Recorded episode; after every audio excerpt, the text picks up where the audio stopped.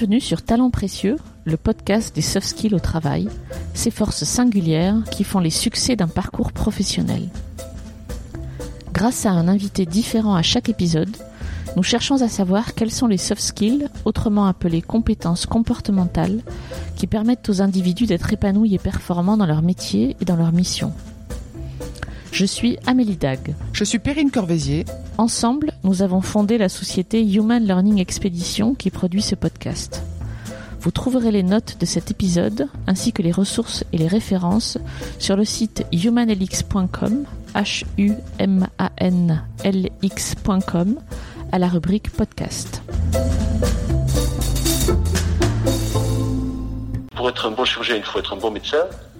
Un bon médecin, c'est quelqu'un qui sait poser le bon diagnostic pour définir le bon traitement. Et le traitement, quel qu'il soit, ça peut être un médicament, de la chirurgie, parfois c'est aucun traitement, on fait rien, parfois on fait rien. Euh, et avec la, meilleure empathie possible pour le patient. Le patient, étymologiquement, c'est celui qui supporte, qui subit. Donc, euh, euh, c'est quelqu'un en état de, de vulnérabilité, qui a besoin de soutien, de réconfort, et une attitude très importante à avoir. Pour nous, chaque épisode de Talents Précieux est spécial. Celui que vous allez entendre a ceci de particulier qu'il accueille le témoignage de mon frère, François Dag. François est urologue dans une clinique privée et à l'hôpital de Carcassonne, en Occitanie, à une centaine de kilomètres de notre berceau familial. Je ne sais pas comment ça se passe chez vous, mais dans ma famille à moi, qui est nombreuse, on ne parle presque jamais de notre travail. Quand on se voit, on est sans doute trop occupé à manger, à boire et à rigoler, pas forcément dans cet ordre d'ailleurs, pour parler boulot. J'ai donc appris plein de choses à l'occasion de cet entretien avec mon frère, sur son parcours et sur son quotidien de médecin bien sûr, mais aussi sur lui. Vous l'entendrez parler de ce qu'il appelle le savoir-être en médecine, et insister sur le rôle de l'empathie dans la qualité du soin aux patients. François nous décrit aussi le compagnonnage dont il a bénéficié durant son internat, ce que ses études lui ont appris et ce qu'elles lui ont laissé apprendre avec l'expérience. Il nous parle entre autres de courtoisie, de bienveillance, de confiance, d'humilité, d'esprit critique. Et puis il insiste sur l'importance du choix de ses associés et de son environnement de travail. On ressent dans son propos le plaisir qu'il a à exercer son métier et je lui suis extrêmement reconnaissante de s'être prêté au jeu de nos questions au cours d'une conversation téléphonique que nous avons enregistrée pour vous. Bonne écoute. François, bonjour et merci de prendre le temps de répondre à nos questions. J'essaye de trouver la meilleure façon de décrire ta situation professionnelle ou ton métier, mais il y a plein de mots qui me viennent à l'esprit. Euh, tu es médecin, tu es chirurgien, tu es urologue, tu es profession libérale. Qu'est-ce que tu dis toi quand on te demande ce que tu fais? Moi je dis d'abord que je suis urologue, donc c'est chirurgien urologue en activité libérale à Carcassonne. Euh, nous, euh, nous, sommes dans un groupe de quatre associés, tous urologues évidemment, exerçant dans une clinique privée. Euh, nous avons aussi chacun un poste de médecin attaché à l'hôpital de Carcassonne, public, euh, où chacun nous y allons une ou deux demi-journées par semaine. Voilà. D'accord. Ok, donc, et, donc, et tu peux être amené à opérer à la fois dans la clinique et, et à l'hôpital, c'est ça? Tout à fait. D'accord. Tout à fait. Okay. Euh, donc ta spécialité c'est l'urologie, tu l'as dit. Euh, alors on voit à peu près où se situe ta zone d'intervention. Mais est-ce que tu peux nous dire quel genre de pathologie tu es amené à traiter? Alors l'urologie concerne les pathologies de l'appareil urinaire de l'homme et de la femme, parce qu'on croit souvent qu'il n'y a que l'homme qui vient nous voir, mais non. Et également les pathologies de l'appareil génital masculin. Euh, donc c'est principalement les maladies de la, de la prostate en majorité, euh, hypertrophie bénigne ou cancer, euh, beaucoup de calculs urinaires chez l'homme et la femme, euh, qui se traduisent par des coliques néphrétiques, des, des douleurs très intenses, souvent en urgence, tous les problèmes d'incontinence de l'homme ou de la femme, et de statique pelvienne pour la femme, de prolapsus, etc. Il y a beaucoup de cancérologie aussi, tous les cancers de la prostate, mais aussi de la vessie, du rein, du testicule tous les problèmes d'infection urinaire récidivante euh, ou compliqués. Euh, également chez l'enfant les anomalies des organes génitaux externes, euh, du, du, testicule ou de la verge, euh, et les troubles mictionnels en général, de toute origine, les envies fréquentes d'uriner, les rétentions, euh, qui entraînent des gènes majeurs au quotidien et, et, sont un gros problème pour la personne qui, qui subit cela.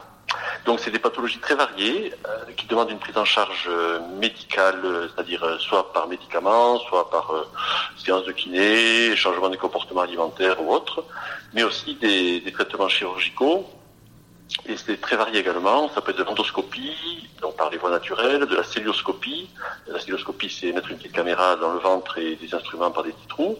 Ou bien en chirurgie ouverte classique, les incisions euh, qu'on connaît. Et chaque indication d'intervention chirurgicale euh, peut être euh, peut amener plusieurs techniques et plusieurs voies d'abord possibles selon les caractéristiques du patient, de l'organe, de la maladie, etc. Donc il y a plein de paramètres qui entrent en jeu. Et tes patients, tu disais que tu avais aussi des femmes, mais c'est surtout des hommes, j'imagine, non, quand même?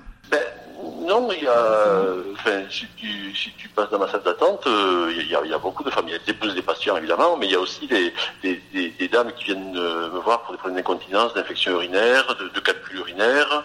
Euh, donc euh, c'est pas que la prostate, pas que les hommes. Euh, je sais pas si ça, ça, a un sens ma question, mais est-ce que tu as une semaine type? Enfin, on imagine qu'un chirurgien est tout le temps au bloc, mais c'est une aberration, j'imagine. Tu passes beaucoup de temps en consultation. Euh, je sais pas à quoi ça correspond une semaine type de. Une semaine type, c'est euh, en fait euh, pour l'urologie, c'est une majorité de consultations parce que c'est une spécialité très médicale. Et euh, je dirais un tiers de, de, de, chirurgie et deux tiers de, de, de consultations et de traitements médicaux et de, et de, de suivi avant intervention et de suivi après intervention, donc en consultation. Euh, voilà. Donc c'est un, un, un, petit peu de bloc, pas mal de consultations et du travail d'administratif peut-être, non? Il n'y a pas du travail ah oui, de tout ça bah, Oui, le, le, le bloc c'est euh, en, en, gros euh, chez nous, c'est une journée et demie par semaine, euh, en moyenne. Euh, le reste, c'est la consultation. On essaie, euh, vu qu'on a des week-ends d'astreinte, de se garder une demi-journée ou une journée de repos dans la semaine pour s'oxygéner un peu, parce que les journées sont assez longues quand on est au boulot.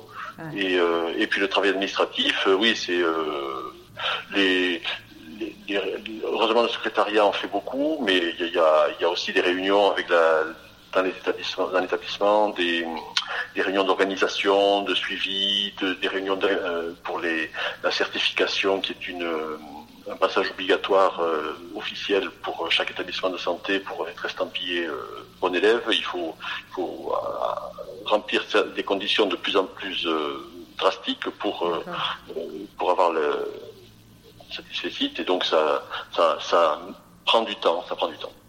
Et, et, du coup, dans toutes ces facettes de ton métier, euh, la partie médicale, la partie chirurgicale, administrative, euh, on imagine que tu es amené à collaborer avec plein de fonctions différentes, euh, des secrétaires, d'autres d'écoles, des confrères, euh, d'autres professions médicales.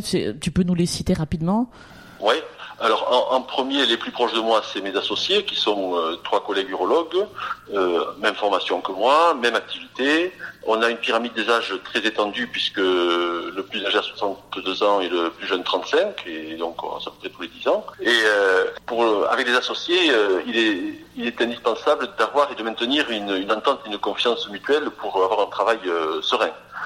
parce que nos patients hospitalisés sont mutualisés, c'est-à-dire que celui qui fait la visite voit les, tous les patients d'urologie euh, et pas que ses patients à lui. Euh, les urgences, euh, on, va, on peut voir le, le patient opéré de, de, la semaine dernière du collègue et puis on, on, va s'en occuper. Euh, si on programme quelqu'un et qu'on n'a pas de place sur, son, sur ses plages opératoires, on peut le, le, confier au collègue qui a un peu de place un peu avant, si le patient est d'accord. Voilà, donc c'est, ça permet de, d'avoir une une activité plus, plus fluide. Ensuite, euh, comme collègues euh, autres, c'est les médecins généralistes qui sont très importants, qui nous adressent la majorité des patients. Euh, les patients viennent rarement tout seuls voir l'urologue, c'est souvent euh, le médecin généraliste qui les envoie. Euh, donc, ils sont nos correspondants automatiques par courrier pour chaque consultation et chaque hospitalisation, parce qu'ils ont un rôle centralisateur de toutes ces infos médicales de, de, de chaque personne. Et euh, ils, ils, font aussi une partie du suivi euh, des pathologies chroniques qu'on prend en charge. Euh, et ils nous appellent aussi euh, assez souvent euh, pour, euh, pour demander conseil, pour adresser un patient plus rapidement que le, que, que, le délai normal de consultation si jamais il faut se dépêcher pour une raison ou une autre. Donc on, on, est très disponible pour, pour leur parler s'ils en ont besoin. Ensuite, les, les, secrétaires qui sont euh, très importantes aussi, puisque comme on a une grosse activité de consultation, elles ont un rôle fondamental pour l'accueil des patients, euh, la prise des rendez-vous, la gestion des rendez-vous, euh, la programmation des patients lorsqu'on décide d'opérer quelqu'un après la consultation hospitalisation.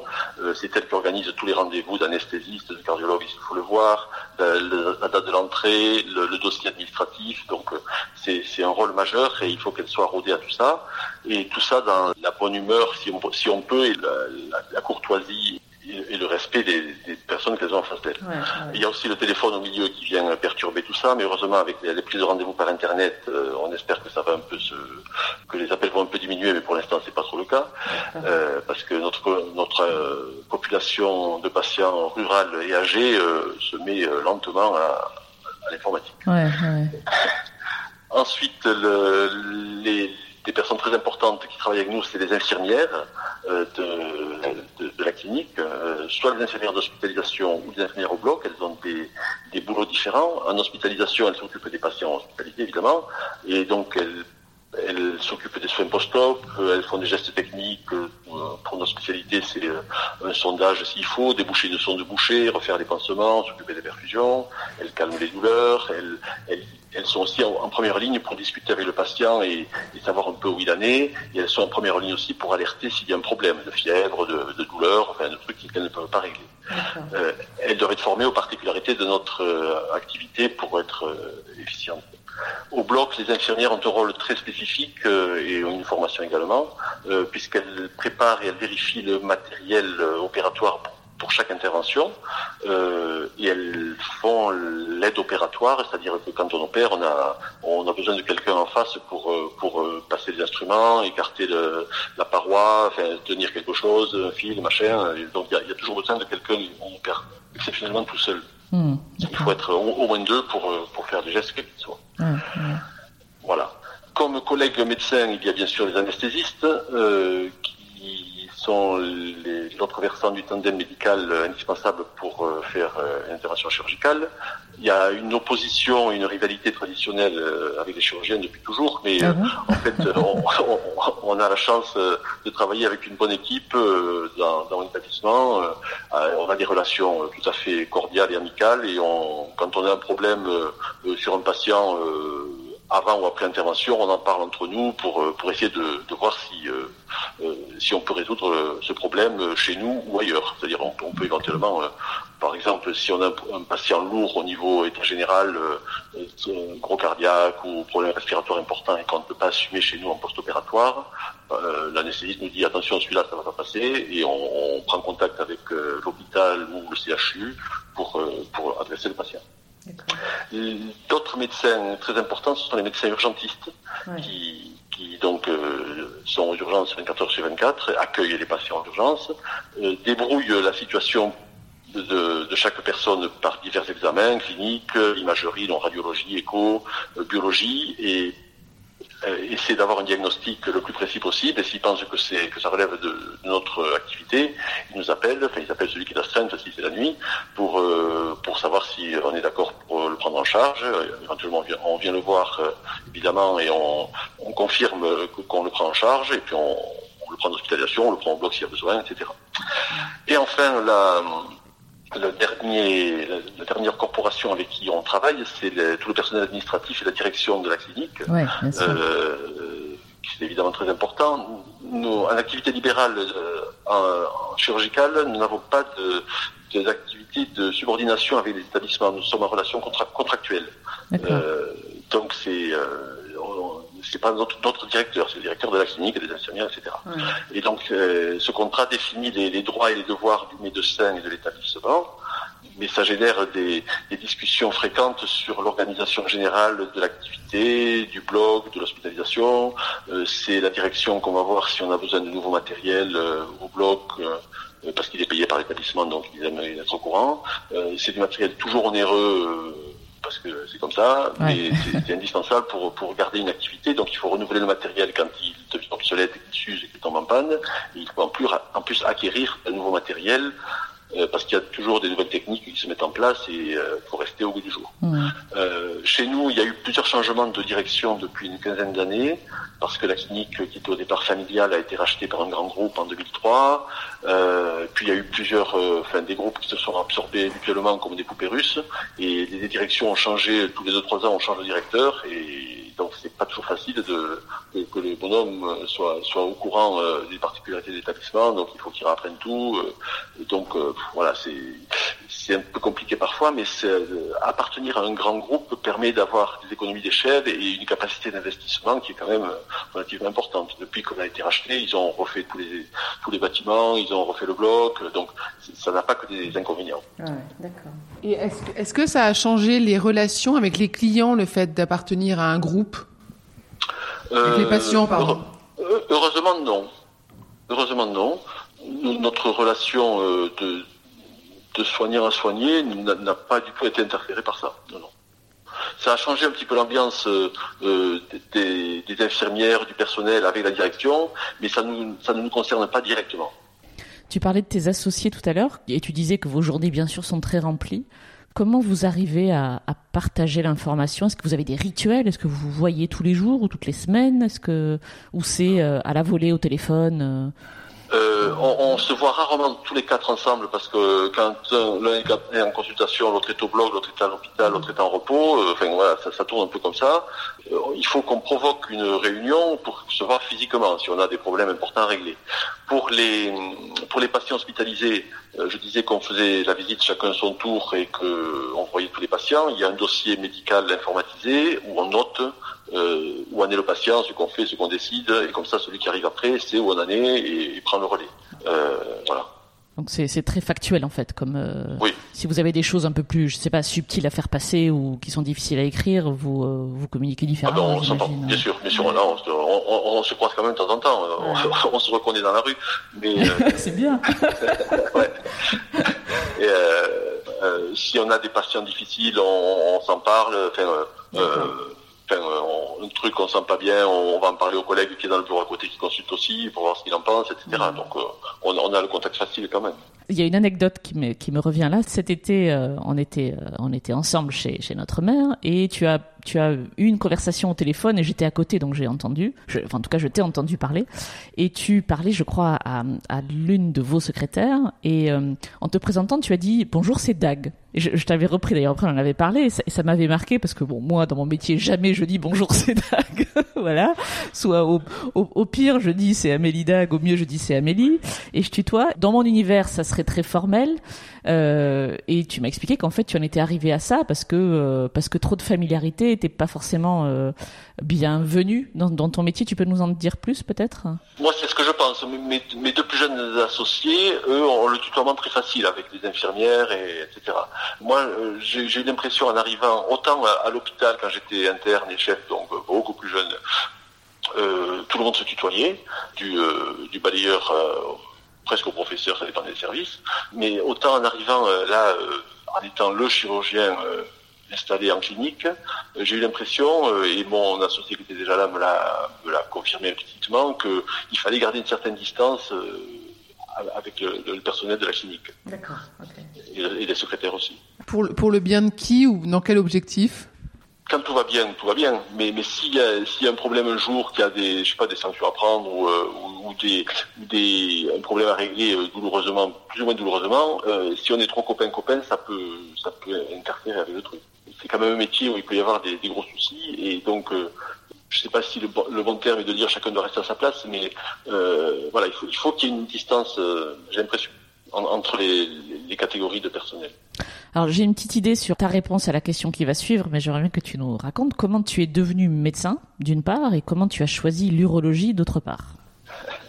Alors pour la première partie, ouais, tu t'en doutes, nous sommes d'une famille de tradition médicale. Euh, du côté de notre mère, euh, on était médecin depuis notre arrière-grand-père, donc ça commence à faire un certain temps. J'ai choisi ça, mais sans aucune pression de, de nos parents. Euh, j'y étais attiré à la fois par le, le contact humain, je, je, voyais notre père se régaler à bosser et à raconter des histoires de, de patients qui, euh, qui, lui arrivaient. Euh, et le, le, contact humain qu'on peut avoir est par définition intime et personnel dans ce métier, plus que dans un autre. Et, et ça, ce métier permet également de, de rendre service à l'autre, tout en ayant un côté scientifique et technique euh, d'assez haut niveau quand même. Donc euh, il y, y, a ces deux, deux côtés qui sont assez important. Ma formation, je l'ai faite à Montpellier. Euh, j'ai été reçu euh, lors de ma deuxième première année en 82, ça, ça, remonte. Euh, donc j'ai euh, j'ai trouvé la première partie des études médicales, le tronc commun jusqu'à la sixième année, passionnante parce que ça permet de, comprendre le fonctionnement de la machinerie humaine et enfin connaître l'anatomie et la physiologie. La physiologie, c'est l'étude des fonctions de chaque organe et du corps en général. Moi, j'ai trouvé ça passionnant. et la découverte des pathologies de chaque organe. On, on apprenait la cardiologie, la neurologie, enfin, et chaque maladie, euh, ça m'a paru très intéressant. Et associé à ça, en plus des cours, on avait des, ça continue d'ailleurs, je pense actuellement, euh, il y avait des, stages à l'hôpital tous les matins à partir de la quatrième année, euh, ce qui permet d'avoir un apprentissage du contact avec les patients et de voir des médecins en, exercice pratiquer la médecine avec différents types de médecins qu'on peut qu'on peut avoir sous euh, des, profs, euh, des, internes, des gens plus âgés que moi, et, je suis tombé sur des gens euh, remarquables, d'une intelligence hors du commun, des puits de science, des gens avec du contact humain, et parfois on tombe sur des gens qui sont là un peu par erreur, quoi. Donc avec des personnalités contrastées avec des plus ou moins bons côtés, mais vus de près dans des situations intimes, et puis parfois il y a des gens qui sont là vraiment par accident, et ça arrive rarement, heureusement. Euh, au cours de mes stages, euh, donc dès la quatrième année, la chirurgie m'a passionné d'emblée. Et euh, par hasard, je suis allé en urologie en premier stage. Et je me souviens de la première intervention à laquelle j'ai assisté à ce moment-là. Et je revois tous les détails, l'ambiance, le, enfin, l'ambiance dans la salle du bloc, les gens présents, je revois encore leur tête.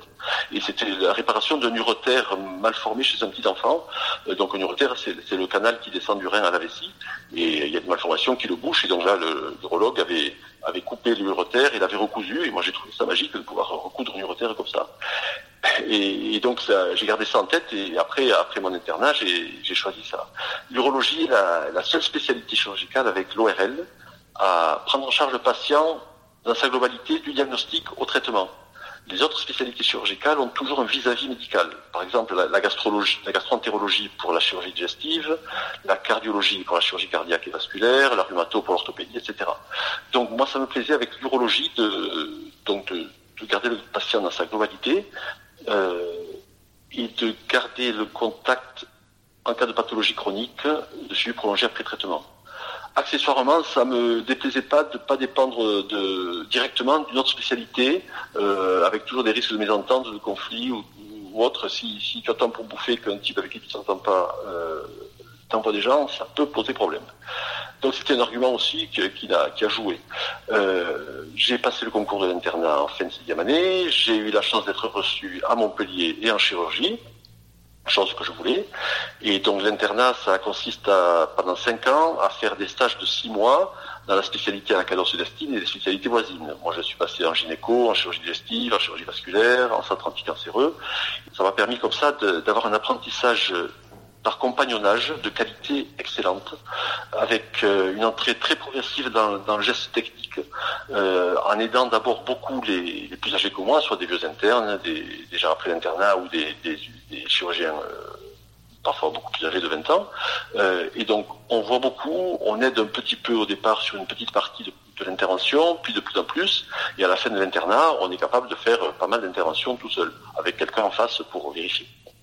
Après l'internat, il y a deux ans, dans le grade de chef de clinique, qui est un grade universitaire, et on a un poste de chirurgien à l'hôpital universitaire, à part entière au niveau légal, mais on est tout encore chapeauté par les, plus vieux du service, parce que le plus difficile en chirurgie, c'est pas forcément le geste opératoire en lui-même, mais savoir quand et à qui il faut le faire.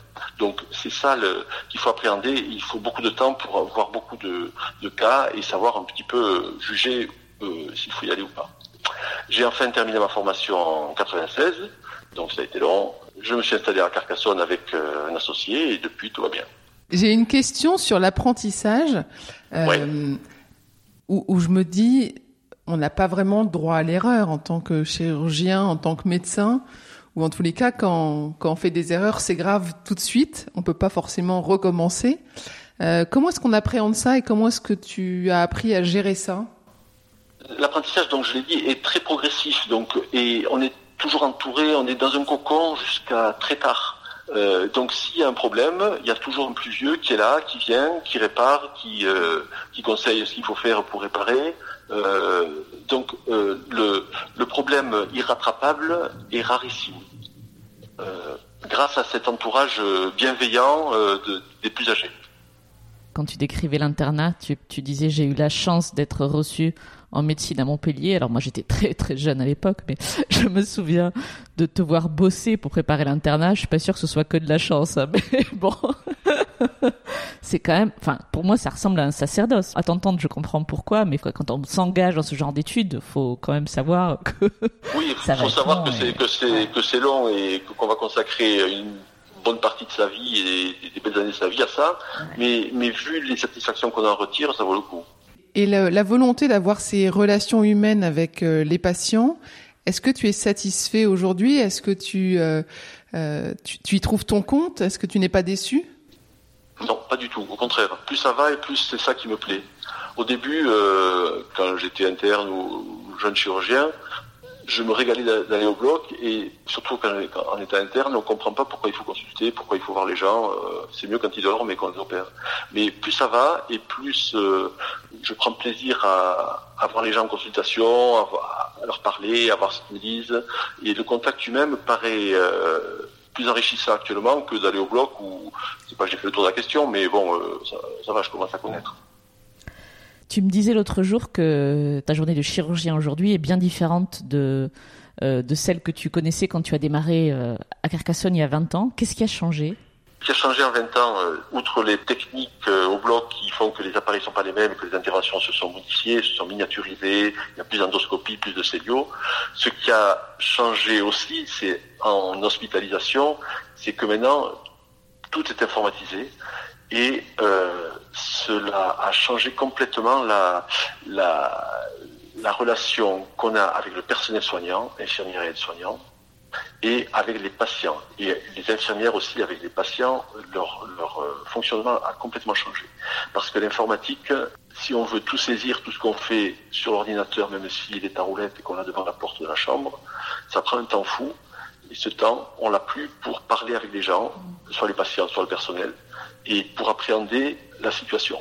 Avant, il y avait des dossiers papier, on marquait un petit mot, va bien, euh, on fait ça, on enlève la sonde, point, et puis on passait au patient suivant, mais, on pouvait euh, se rendre compte de la situation, et euh, tandis que maintenant, avec la saisie informatique, c'est beaucoup plus long, et c'est chronophage, c'est infernal.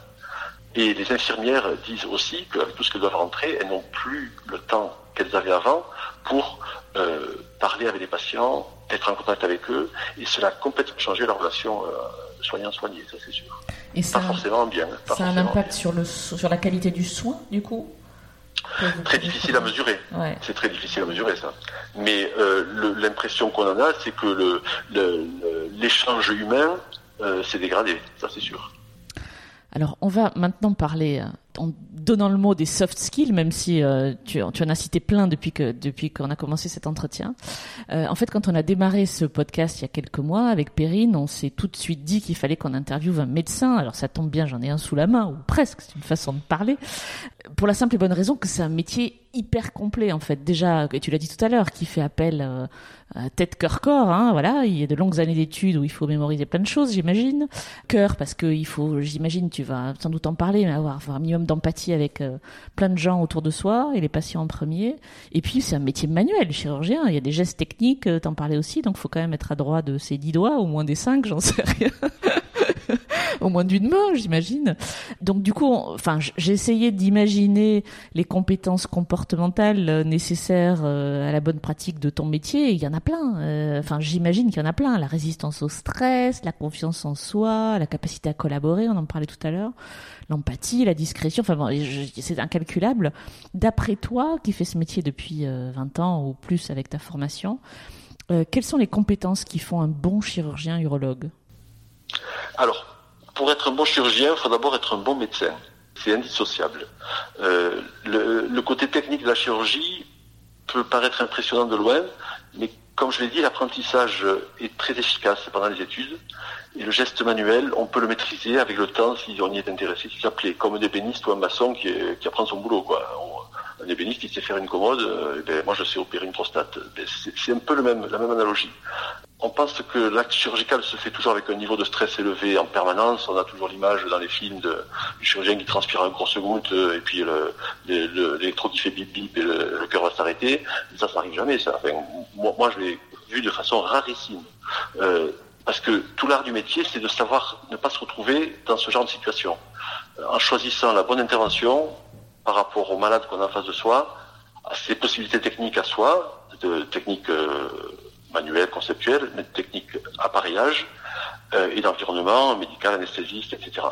Euh, donc, fort heureusement, la plupart des journées opératoires se passent très sereinement, même si le soir je suis rincé, mais parce que c'est une fatigue de, de, sur la durée. Mais c'est pas c'est pas le stress qui fatigue là, c'est le, le, côté physique euh, euh d'être debout, de faire un geste répétitif un peu, un peu avec une concentration importante. Heureusement, on se retrouve très rarement en difficulté pendant l'intervention. En début d'activité, j'avais de l'appréhension assez fréquemment avant certains gestes que j'avais pas fait beaucoup autres. Maintenant, avec le, le temps et la bouteille qui est venue, c'est heureusement exceptionnel. Et donc, je disais qu'il faut, pour être un bon chirurgien, il faut être un bon médecin. Un bon médecin, c'est quelqu'un qui sait poser le bon diagnostic pour définir le bon traitement. Et le traitement, quel qu'il soit, ça peut être un médicament, de la chirurgie, parfois c'est aucun traitement, on fait rien, parfois on fait rien. Mm. Euh, et avec la, meilleure empathie possible pour le patient. Le patient, étymologiquement, c'est celui qui supporte, qui subit. Donc euh, euh, c'est quelqu'un en état de, de vulnérabilité, qui a besoin de soutien, de réconfort, et une attitude très importante à avoir.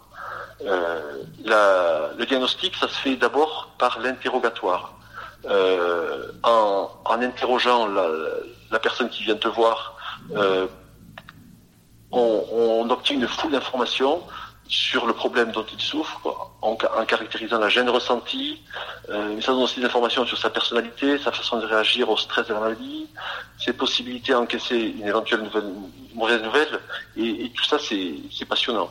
Euh, ce discours interactif et évolutif euh, selon les réactions du patient, je pense que je le mène actuellement bien mieux qu'à mes débuts, euh, grâce à, l'expérience qui, qui s'acquiert évidemment qu'avec le temps et la pratique. S'il n'y a pas d'empathie ou si on a une mauvaise relation avec la personne qu'on doit soigner, on, va à l'échec. Hein. Le, meilleur traitement ou le, meilleur geste technique, ça peut ne pas marcher.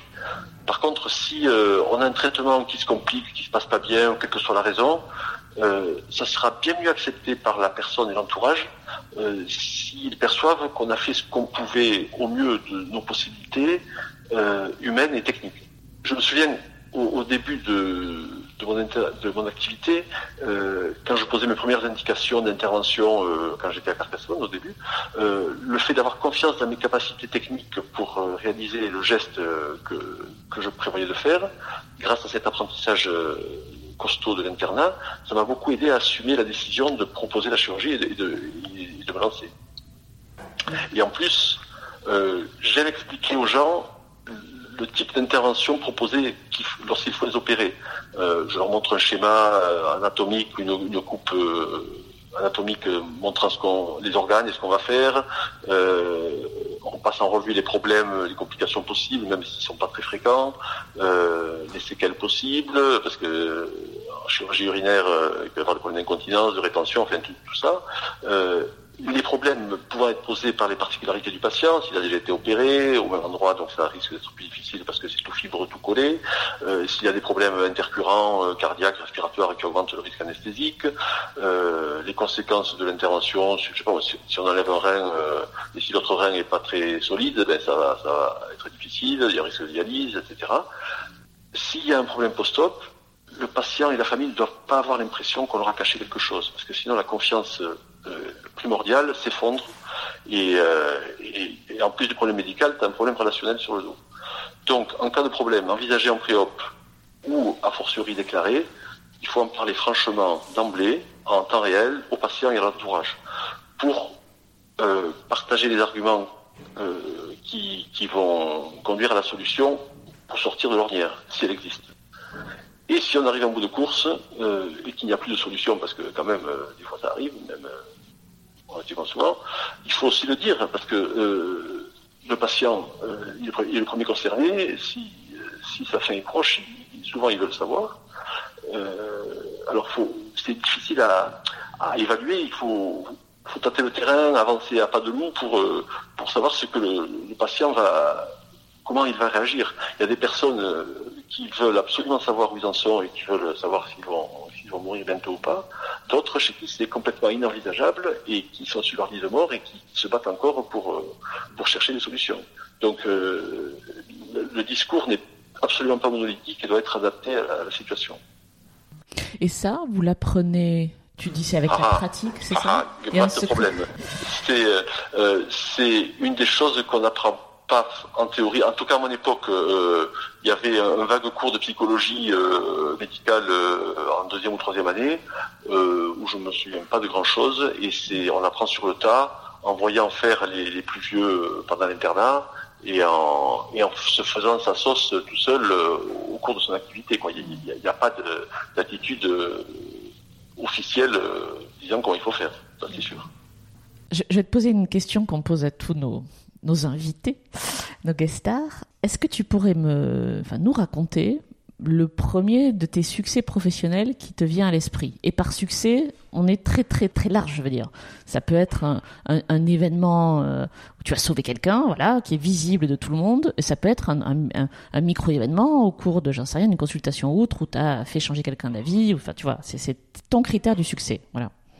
Alors, si, si je, je pense aux patients, je pense pas au succès d'emblée, mais je pense aux, échecs, aux complications euh, qui m'ont marqué, parce que ça c'est beaucoup plus euh, marquant euh, quand ça arrive. On, y pense tout le temps tant que la situation n'est pas réglée. c'est assez lourd à porter. Et parce que tu te dis, le bonhomme il est dans la panade parce que tu l'as opéré si je l'avais pas opéré, il serait pas comme ça. Euh, donc euh, c'est vraiment assez compliqué à, à métaboliser, si je puis dire. Et donc, euh, question patient, les succès, il y en a fort heureusement. je suis ravi quand quelqu'un revient me voir à la consultation et qui me, il me dit qu'il est super content du résultat et tout ça, j'en suis ravi. S'il m'amène un pot de confiture ou un, cuisseau de sanglier, c'est encore mieux. Mais le, les succès, il y, en a heureusement, mais euh, c'est surtout les, échecs qui sont, marquants. Et je vois encore la tête de mes premiers patients qui, ont, pédalé dans, ce moule pendant quelques temps. Euh, pour, euh, pour ce qui est du, premier succès en général, moi je pense que c'est c'est le fait d'avoir trouvé la bonne association qui est un succès, parce que ça, d'avoir trouvé le bon associé dans le bon établissement, euh, ça m'a permis de, de, pouvoir faire mon boulot très sereinement et dans une ambiance très décontractée. Et, ça, ça n'a pas de prix. Euh, cet associé, je l'ai trouvé parce que euh, il est plus âgé que moi, il a 7 ans de plus que moi, il a été formé aussi à Montpellier. Pendant que j'étais en, en, urologie, pendant mon, stage de quatrième année, il était interne en, urologie, donc il était vachement plus âgé que moi. Euh, C'était un vieux, un grand pour moi. Et je me souviens très bien que c'est lui qui m'a appris à faire mon premier nœud de chirurgien, tu sais, un nœud qu'on fait avec une seule main, euh, contre la barre du chariot de, des dossiers de visite. Oui. dans, le couloir, tu vois, donc, euh, avec, avec, une ficelle qui traînait par là. Euh, donc, euh, et puis lui, quand je lui ai dit ça, quand on s'est retrouvé plusieurs années après, il s'en souvenait pas du tout, évidemment, et moi, ça m'avait marqué. Et je, je suis je l'ai contacté pour qu'on, en vue d'une association, parce que euh, au cours de son cursus à lui, quand il était chef de clinique, donc après l'internat, il a, il a formé un plus jeune que lui, de, de 3 ou 4 ans de plus jeune que lui, euh, qui lui-même m'a formé quand, j'étais euh, interne finissant et chef de clinique. Et c'est ce gars-là qui, qui euh, sachant que mon associé actuel cherchait un, collègue, nous a mis en relation pour euh, voir si ça collerait entre nous. Il se disait probablement que, ça pourrait coller. Effectivement, ça a collé d'emblée. Donc euh, ça, ça, m'a permis de, m'installer euh, vraiment dans une sérénité absolue. Quoi. Une, y a une solidité diagnostic et technique sans faille. les, problèmes de sous ont été évacués parce que d'emblée il m'a proposé qu'on soit en, pot commun, euh, et donc à la fin du mois on partage ce qui reste, après avoir payé les charges. Et donc il n'y a, aucune rivalité sur ce plan-là entre nous, euh, parce qu'on a, tellement vu d'associations de, qui euh, très prometteuses qui, au bout de quelques années, les, associés se, tirent dans les pattes et, ils, finissent par se haïr que, que je mesure ma chance d'avoir pu conserver une entente aussi bonne avec lui.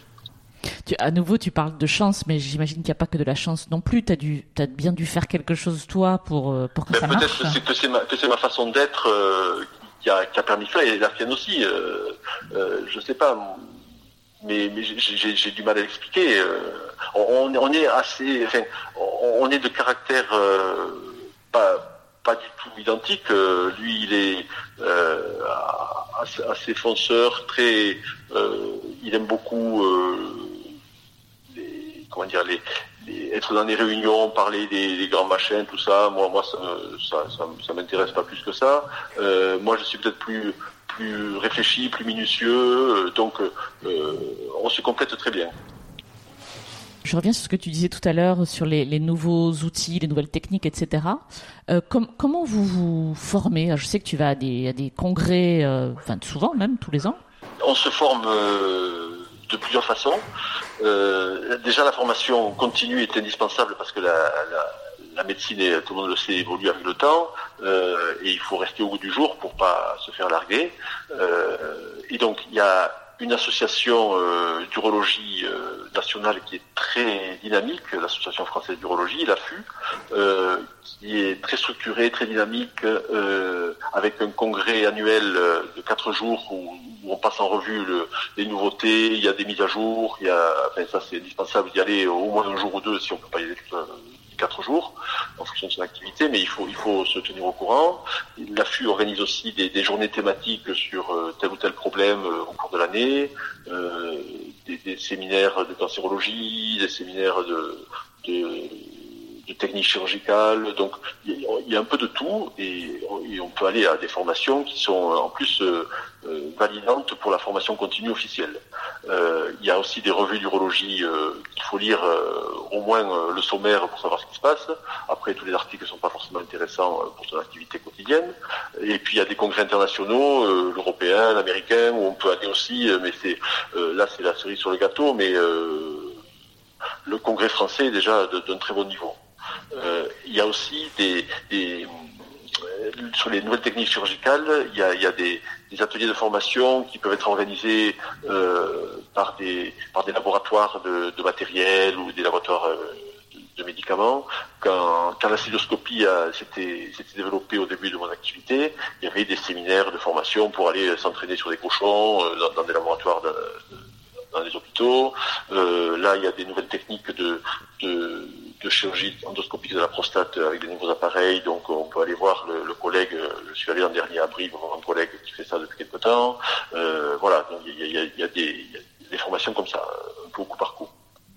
Une question qui n'a rien à voir, mais tu parlais tout à l'heure de bah, des, échecs qui, qui étaient plus, plus mémorables que tes succès. Je, je, je, prends, je prends mes mots.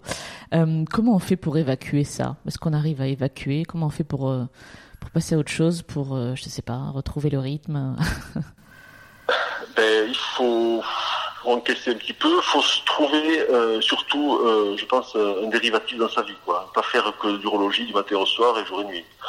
Moi, j'ai la chance d'avoir des, des activités de loisirs euh, qui me qui me sortent complètement de ce truc-là. J'ai aussi la chance, euh, tu le sais, qu'on a une famille très unie et très, euh, on est toujours très très content de se revoir et ça, ça permet d'évacuer justement tout le stress quand on se retrouve tous. C'est vraiment excellent. Euh, et le, moi, je fais beaucoup de musique, je vais beaucoup au concert et beaucoup de musique classique et j'en pratique beaucoup aussi, donc à un certain niveau, j'espère. Et euh, ce qui me permet aussi d'être en contact avec des musiciens de haut niveau. Et, c'est un monde complètement différent et des, des, horizons euh, complètement différents. Et quand je reviens d'un week-end de, de chant ou de musique, euh, j'ai, je sais pas, ça doit sécréter des endorphines ou autre, mais, je plane euh, pendant plusieurs jours, euh, il peut m'arriver n'importe quoi, ça, ça, me glisse dessus sans problème. C'est vraiment, je pense que ça, il va y avoir des substances chimiques sécrétées là qui font que c'est très bon. Euh, on parle beaucoup d'intelligence artificielle, alors partout, mais aussi dans la médecine. Euh, tu nous disais que la pratique de ton métier avait déjà euh, énormément évolué depuis que tu l'exerces. Si on essaye de se projeter, comment tu vois le futur de ton métier dans, disons, 20 ou 30 ans? C'est difficile comme question. Je répondrai de, de deux façons. comment je crains que ça devienne et comment j'espère que cela sera. Vas-y. Alors, je crains que la, technologie qui, euh, qui, euh, qui, se développe un peu partout euh, aveugle les décisions médicales et, que les, contraintes économiques avec des restrictions de fait soient imposées par les tutelles, que ce soit l'État, le Sécu, les directions d'établissement, pour serrer la vie, c'est pour qu'on ait moins de moyens pour, faire le métier comme il faut. Et tout ça débouchant sur une déshumanisation de du soin et de la relation avec, les patients. Ça, c'est mon côté pessimiste. Mais j'aimerais que, euh, que l'évolution des techniques et les, nouvelles machines, euh, pas encore inventées, mais qui sont toujours annoncées comme allant euh, casser la baraque, et qui sont parfois abandonnées plus ou moins rapidement et finissent dans un placard, ne fassent pas oublier que, que l'être humain, avec toute sa complexité, ça peut pas être rangé dans des cases, dans réponse binaire oui non, et qu'il y a toute une alchimie des rapports humains qu'on appréhende qu'en partie seulement par le contact direct, expérience pratique de la communication avec autrui, avec tout ce qui peut passer de façon consciente et inconsciente dans la relation, vous connaissez ça mieux que moi, et, qu'on est très loin d'avoir tout compris de l'effet thérapeutique.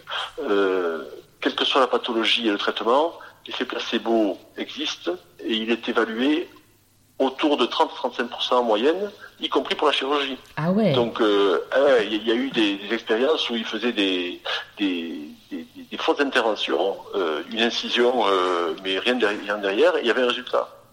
Donc c'est quand même pas mal. D'accord.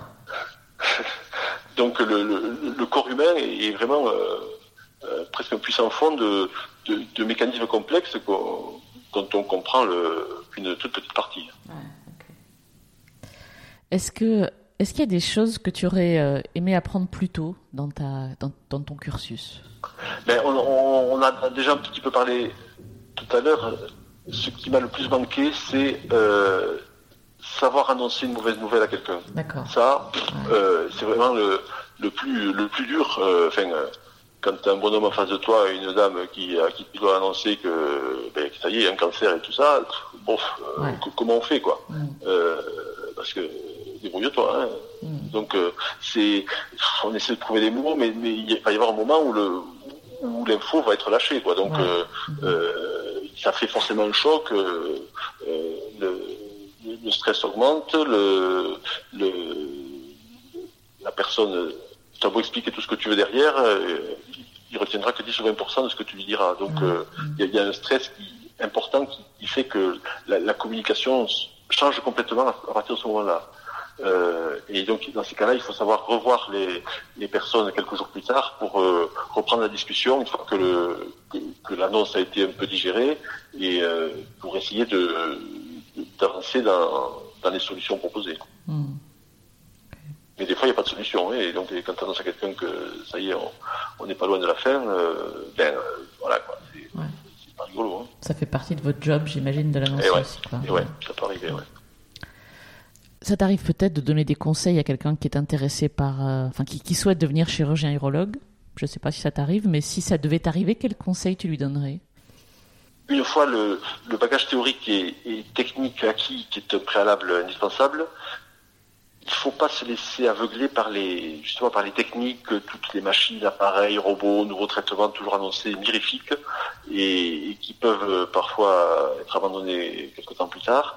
Il faut savoir faire le tri dans les nouveautés, laisser du temps au temps, euh, pas se jeter sur le dernier traitement sorti, et aussi ne pas se prendre pour le roi du monde parce qu'on a réussi une intervention difficile et que tout s'est bien passé, parce que s'il faut la fois d'après, euh, ça peut être l'enfer, euh, soit pendant, soit après l'intervention. Euh, il faut garder une humilité euh, qui est, à mon avis, fondamentale.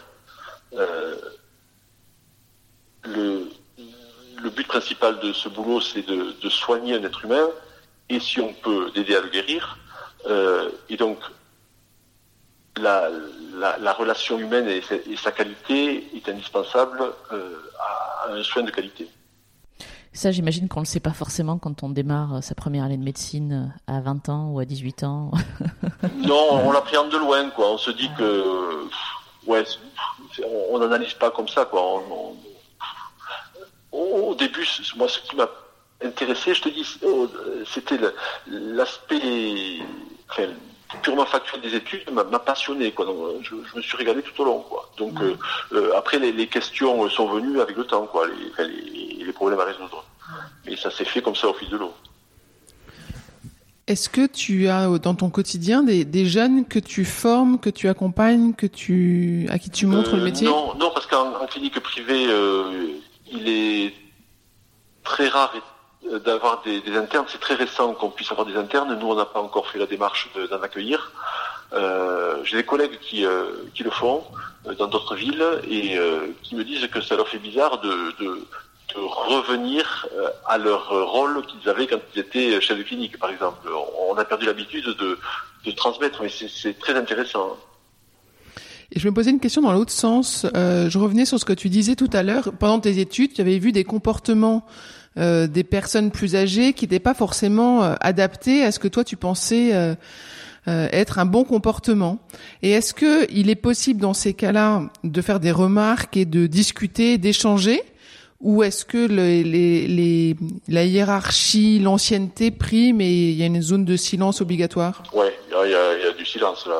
La, la hiérarchie fait que il y, a, une telle, euh, y a une telle hiérarchie dans les, dans les équipes médicales et à l'hôpital universitaire que c'est pas le petit jeune qui va la ramener, qui va expliquer aux vieux comment il faut faire. Hein. ça c'est sûr. Ni poser des questions pour euh, comprendre pourquoi il en est arrivé là ou pourquoi il est comme ça? Euh, J'ai pas souvenir que ça me soit arrivé. Mais euh, poser une question neutre pour dire oui sur le, le ton de naïveté et pourquoi tu as fait ça et pourquoi tu as fait ça comme ça ça peut être être jouable, mais j'ai pas eu, euh, j'ai pas souvenir de l'avoir fait. C'est déjà un art en soi de savoir poser ces questions neutres, c'est ça? Oui, oui. vois. ça revient dans les dents après. J'imagine.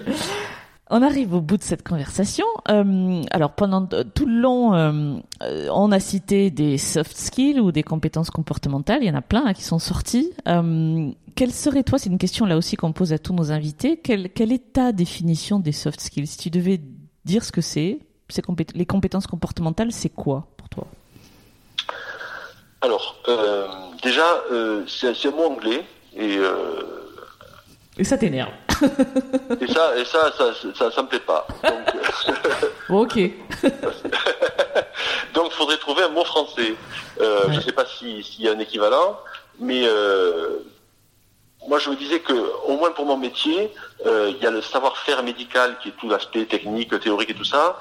Et est-ce que le savoir-être serait pas un terme qui pourrait être euh, en approché euh, Voilà. Donc, je pense que c'est une façon de, définir ça. Ça pourrait être d'essayer de se mettre à la place de l'interlocuteur, quel qu'il soit, le, patient, la famille, le collègue, l'infirmière, la secrétaire, d'essayer de d'appréhender au moins, enfin, brièvement ou rapidement, son point de vue pour essayer d'adapter son discours à ce qu'il peut comprendre de ce qu'on veut lui dire, afin qu'il y ait un échange, une écoute et que le message délivré puisse être euh, assimilé et compris, en évitant les, les braquages, les conflits et qui sont forcément générateurs d'incompréhension et parfois de souffrance. Donc euh, voilà, euh, c'est ce le, plus général que, que je peux dire. Ok, d'accord. On prend, on prend tout. Euh, qu'est-ce qu'on peut te souhaiter pour la suite de ta carrière? Euh, Garder le plaisir d'aller au boulot tous les jours, grâce à l'entente avec mes collègues et l'ambiance euh, de travail très efficace qu'on a au bloc et à la consultation. Et aussi, surtout, les, retours positifs des patients qui sont vraiment une satisfaction très importante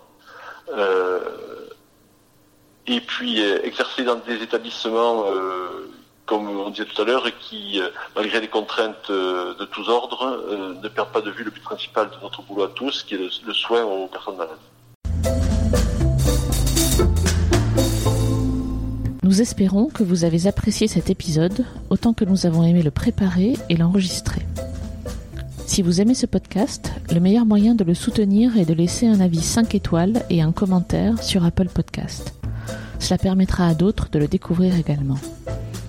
Abonnez-vous à Talent Précieux, vous serez ainsi notifié des nouveaux épisodes. Talent Précieux vous est proposé par Human Learning Expedition ou HLX. Nous concevons et mettons en œuvre des programmes originaux et impactants destinés à révéler et à développer les soft skills des individus pour en faire des acteurs épanouis et performants dans l'entreprise du XXIe siècle. Pour en savoir plus sur HLX, connectez-vous sur humanlx.com, h u m a n l x.com ou suivez-nous sur Facebook, sur Instagram, sur LinkedIn ou sur Twitter. À bientôt pour de nouveaux épisodes.